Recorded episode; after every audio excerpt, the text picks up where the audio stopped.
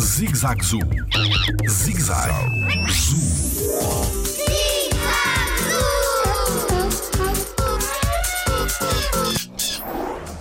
Quantas bossas tem um camelo?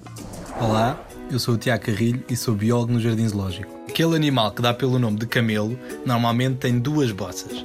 No entanto, existe um animal muito parecido, que é o dromedário, que tem apenas uma bossa. E normalmente as pessoas costumam fazer confusão. Mas existe outra diferença, que é o camelo, nós chamamos que tem duas bossas, vive na Ásia, e o camelo eh, africano ou dromedário vive em África.